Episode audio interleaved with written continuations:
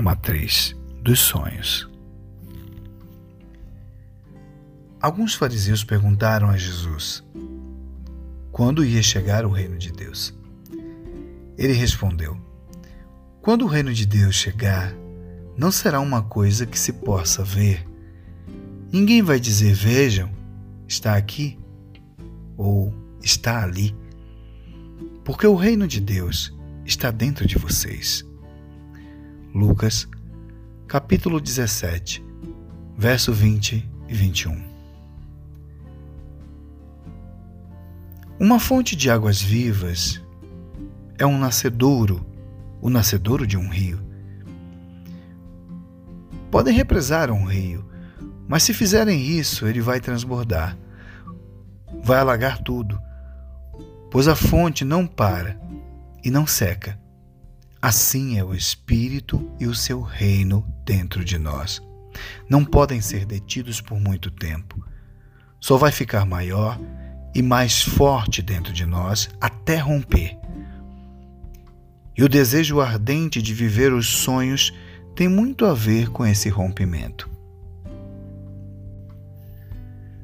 Eu lhes devolverei o que perderam por causa dos gafanhotos migradores, dos saltadores, dos destruidores e dos cortadores. Enviei um grande exército devastador contra vocês. Vocês voltarão a ter alimento até se saciar. Louvarão o Senhor, seu Deus, que realiza esses milagres em seu favor. Nunca mais meu povo será envergonhado. Então vocês saberão que estou no meio de Israel e sou o Senhor, seu Deus, e não há nenhum outro. Nunca mais meu povo será envergonhado. Então, depois que eu tiver feito essas coisas, derramarei o meu espírito sobre todo tipo de pessoa. Seus filhos e suas filhas profetizarão. Os velhos terão sonhos e os jovens terão visões. Naqueles dias, derramarei o meu espírito até mesmo sobre servos e servas.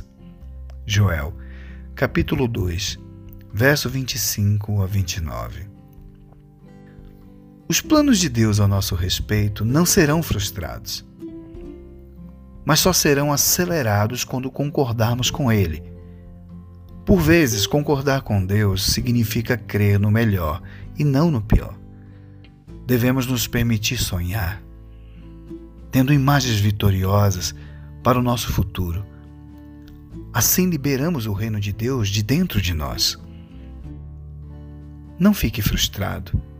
Ele irá cumprir o plano todo. Deus não pode mentir.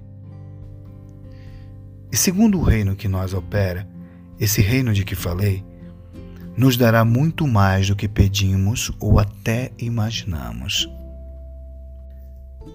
Então Jó respondeu ao Senhor: Sei que podes fazer todas as coisas, e ninguém pode frustrar os teus planos. Perguntastes: Quem é esse que com tanta ignorância questiona minha sabedoria? Sou eu. Falei de coisas de que eu não entendia. Coisas maravilhosas demais que eu não conhecia. Disseste: Ouça e falarei, e lhe farei algumas perguntas e você responderá. Antes eu só te conhecia de ouvir falar, agora eu te vi com os meus próprios olhos. Retiro tudo o que disse e me sento arrependido no pó e nas cinzas. Jó, capítulo 42, verso 1 a 6. Jó estava destinado a ser próspero. Portanto, a restituição viria. E a certeza no fundamento dado por Deus lhe dava uma fé inabalável na palavra de Deus. Mas ele não conhecia o plano todo. Por isso ficou triste algumas vezes. Pensava que o fracasso era a vontade de Deus. Não era a de Deus. Mas com certeza era do diabo. Até que Deus abriu seus olhos e ele experimentou a boa, agradável e perfeita vontade de Deus. Para ele, todas as coisas são possíveis e ninguém pode impedir os seus pensamentos, os seus planos. A angústia não se levantará por duas vezes para quem já sabe que Deus é bom o tempo todo. Isto nos dá a capacidade de nos levantar de qualquer situação. A tribulação se levante, quantas vezes ela quiser, mas não a angústia. Atribulados, mas não angustiados. Contra Deus ninguém se levanta duas vezes. Naum, capítulo 1, verso 9.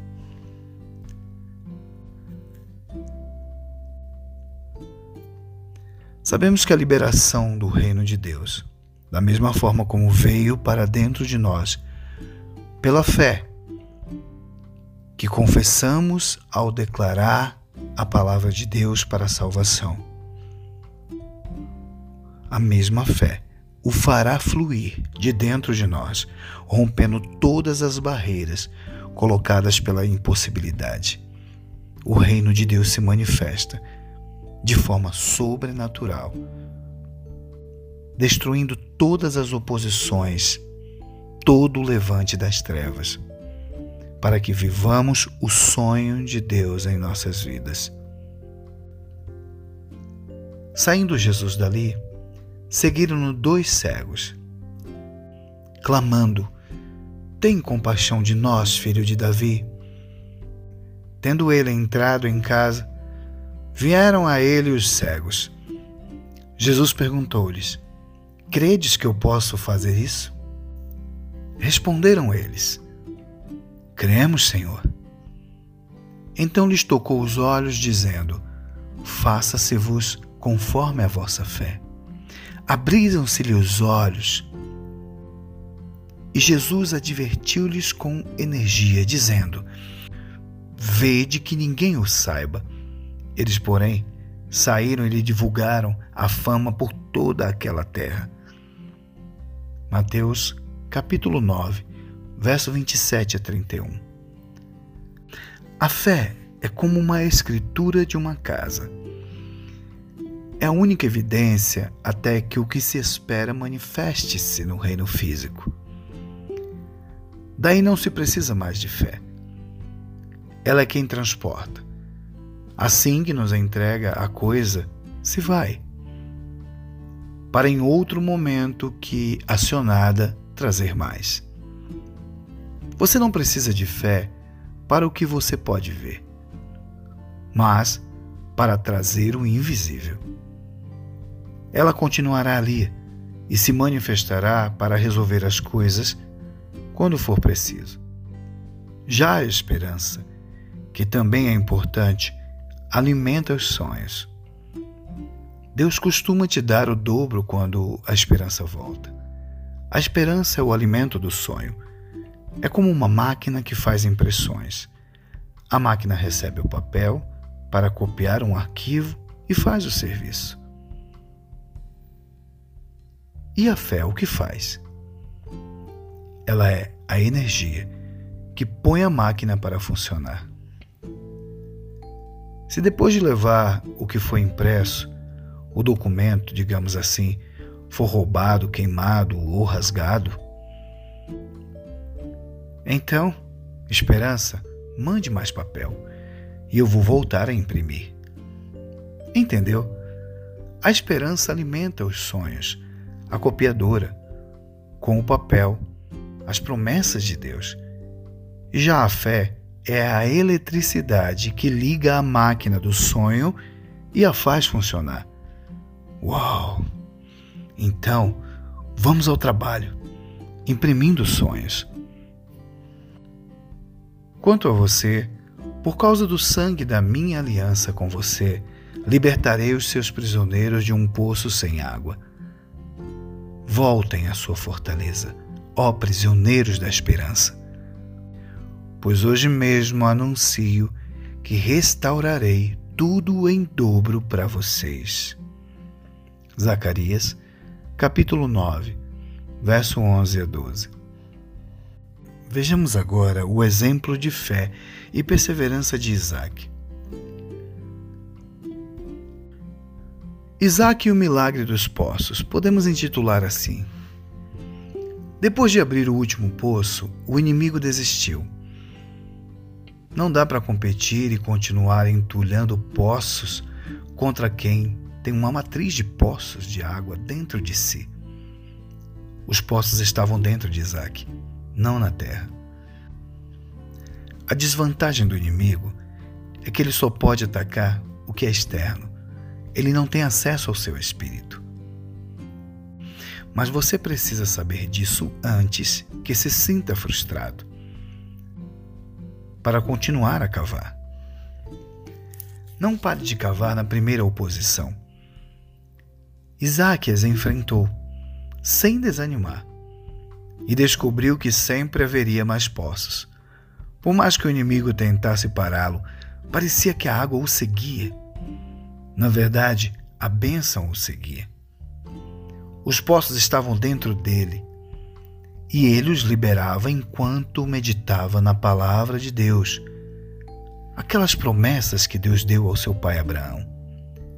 A Bíblia diz que Isaac tinha o hábito de ir ao campo e declarar repetidas vezes as promessas de Deus, como está escrito em Gênesis capítulo 24, versos 62 e 63. Essa foi a grande razão para aquele fluxo de riquezas continuar fluindo na vida de Isaac. Vamos falar agora do seu neto, o jovem José. Este também tinha algo dentro dele que não se apagava. Os sonhos semeados por Deus ardiam no coração de José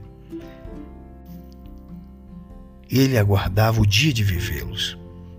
Mas veja a história de José. José era o preferido do pai, mas foi vendido pelos próprios irmãos.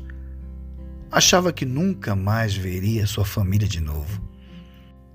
Então prosperou e fez prosperar a casa de Potifar.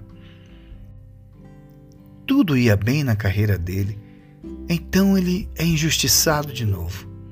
E agora estava preso mas a matriz do sonho estava dentro dele. E quando ele pediu que o copeiro do rei se lembrasse dele, e Deus imprimiu os seus pensamentos dentro dele, e ele os imprimiu de novo. Uma nova carreira, uma promoção para começar de onde ele deveria estar se não fosse parado pela injustiça e a acusação falsa. Deus sempre devolve em dobro. Então você recomeça mais alto. Haviam sonhos dentro de José que não o deixavam desanimar, pois este desejo ardente por vivê-los vinha de Deus, que os semeou em seu coração. Dele também viria o efetuar. Tudo para a execução já estava pronto. Foi planejado desde o início. Ser vendido para os ismaelitas e depois para os egípcios estava no plano. Foi a maneira de Deus levá-lo até o Egito sem que Jacó o impedisse.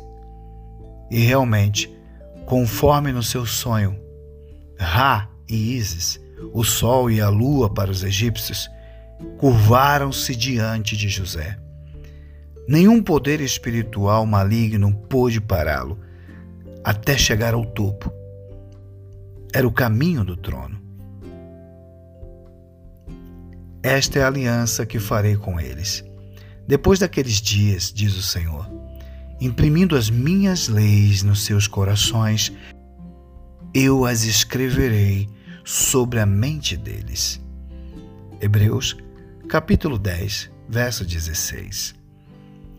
Deus imprime em nós os seus mandamentos, a Sua palavra, para nos dar a matriz, aquilo que pode produzir mais, várias e várias vezes. Existe uma matriz para viver sonhos. Chama-se Palavra de Deus. A fé não é sentimento, mas se ela está funcionando, sentiremos como se fosse real. Daí os sonhos, que são a substância do que imaginamos receber, são capturados pela fé. E ela própria se torna a substância da coisa esperada. Ao ser pronunciada, tem o seu veículo para trazer à existência o que você imaginou no invisível. As imagens dos sonhos dentro de nós dão à fé o que ela sempre precisa: a forma daquilo. São os desenhos para construir sobre o desejo ardente provocado pelo conhecimento das coisas que nos estão disponíveis gratuitamente. Mas nós não recebemos o Espírito do mundo, mas o Espírito que provém de Deus, para que pudéssemos conhecer o que nos é dado gratuitamente por Deus. 1 Coríntios, capítulo 2, verso 12. Os sonhos que Deus semeou e fez arder em seu coração de desejo por realizá-los não são meras fantasias. Eles têm uma base firme na palavra de Deus. Por isso, volte a sonhar. Isto está no plano dele. Aqui terminamos mais um estudo. Anote os versículos, medite sobre esta mensagem e que Deus te fortaleça no âmago do ser, com todo o poder, por meio do Espírito Santo de Deus. Shalom.